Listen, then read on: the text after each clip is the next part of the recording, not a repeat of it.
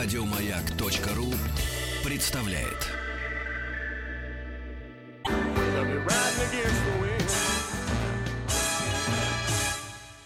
Эврика.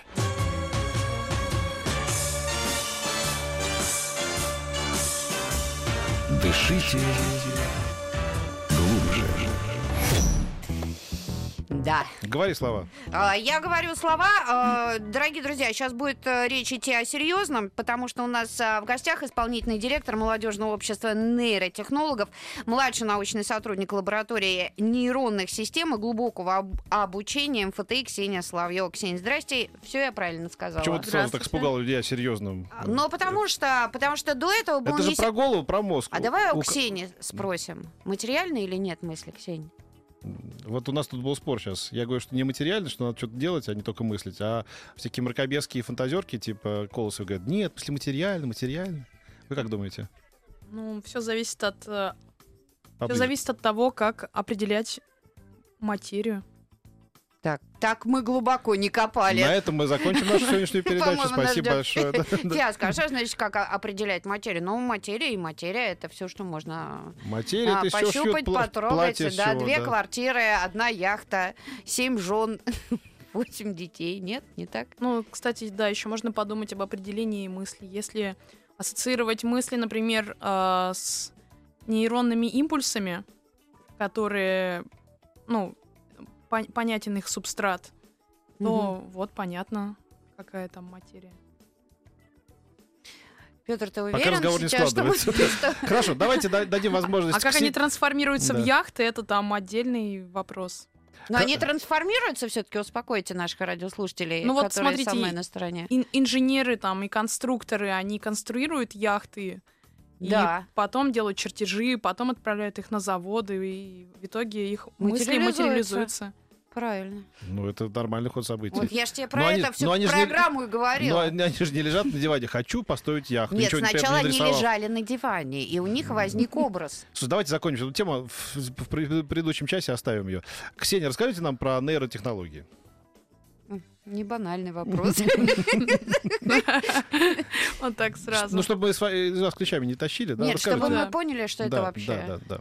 Ну, вообще, нейро и технологии, как понятное слово, это нейро, то, что связано с нейронной системой, с мозгом, а, а технологии это то, что потом воплощается как-то в технические устройства, в жизнь, то, что мы потом используем. Ну, то есть можно привести такие примеры, проклассифицировать нейротехнологии. Это, например, а, нейроинтерфейсы, то есть то, что подсоединяется а, к голове инвазивно или неинвазивно. Ну, то есть есть, например, два типа нейроинтерфейсов.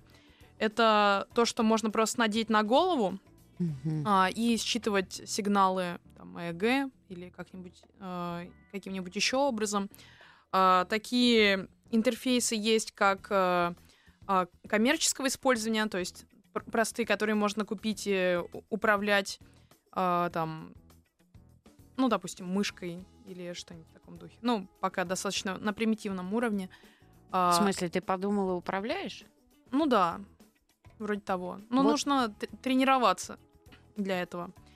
И, или, или большая шапочка а, электроэнцефалографа, где много каналов, и там, конечно, точность гораздо больше, и такие шапочки применяются для научных исследований, и чтобы а, использовать это для управления какими-то а, конструкциями, здесь гораздо больше возможностей.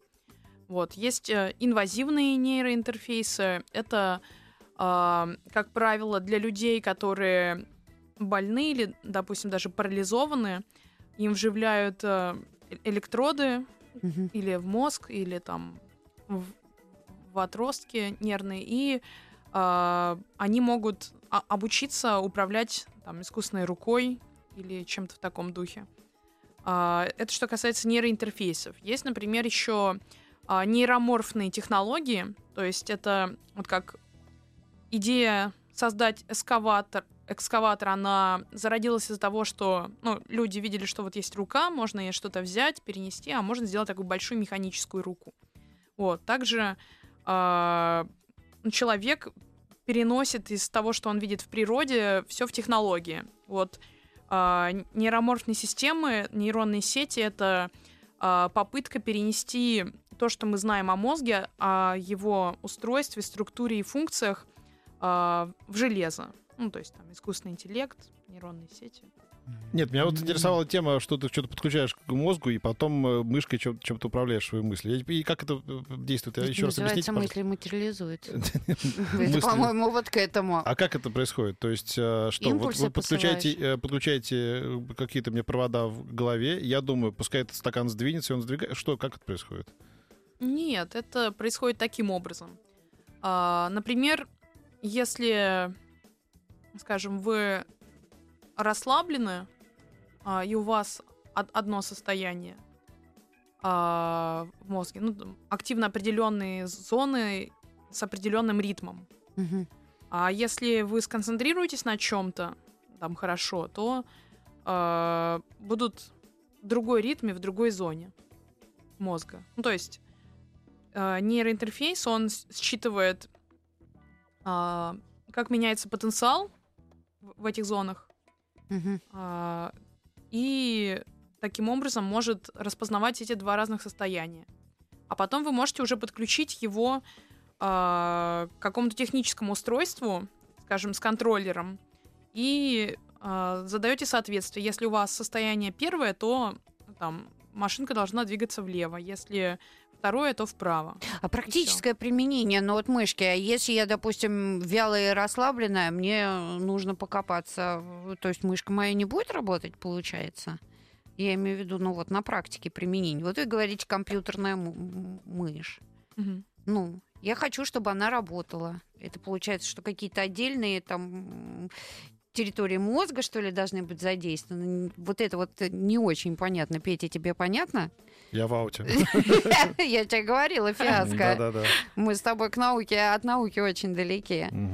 Вас, наверное, интересует вопрос о том, где Мы тобой как это два дебила, Петь, сейчас. и- используется. Да, да, да, практическое применение. Вот вы говорите, можно управлять мышкой. Да.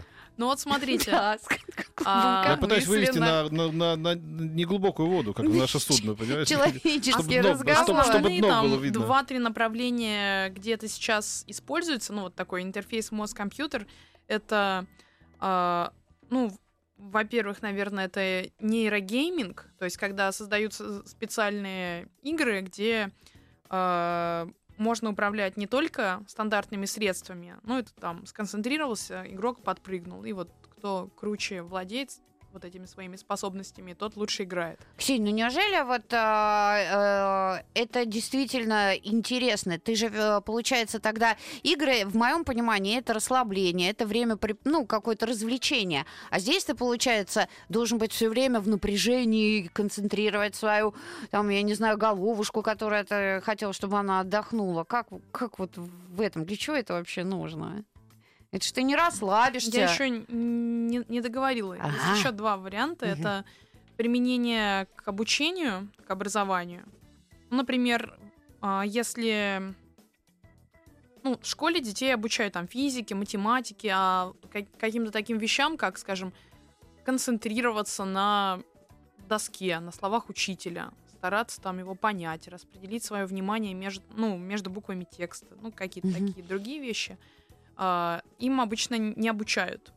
А здесь, когда есть возможность а, как бы считывать, что происходит с мозгом, с нервной системой, можно этому а- обучать. Ну, то есть ты как бы демонстрируешь а, человеку, о чем он, ну, а, в каком он состоянии, грубо говоря.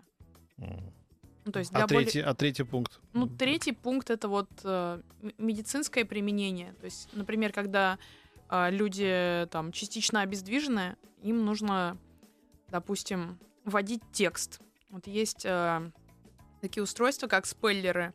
А, есть точка на голове, там P300, которые э, фиксируют, ну, и- м, вызванные потенциалы. То есть, Мгм. э, когда э, человек, человеку показывают как бы ряды букв, то можно определить, э, о какой, так сказать, букве он думает. Ну, то есть их сканирует, и таким образом он как бы набирает текст. Ксения, это все в процессе разработки или это уже э, находит свое применение в жизни? Потому что это вот то, о чем вы говорите, это очень интересно. Это же ведь э, э, когда человек парализован после инсульта, это очень важно. Это mm-hmm. возможность некая общаться с человеком. Вот а в какой стадии это сейчас все находится? Ну, конечно, это уже применяется. Просто вопрос в, в, как бы в, в уровне технологий.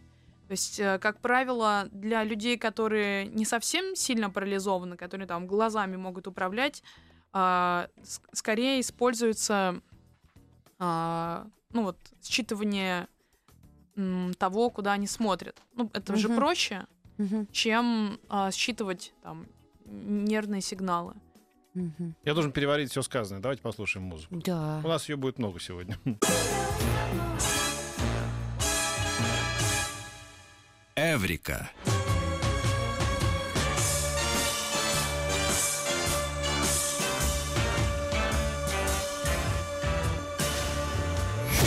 Мы говорим с Ксенией Соловьевой о нейротехнологии. И расскажите, мне просто интересно заглянуть в будущее. Вот через 20, 25, через 30 лет, при нашей жизни, одним словом, когда нам будет 48, 52, э, да, через 30 лет.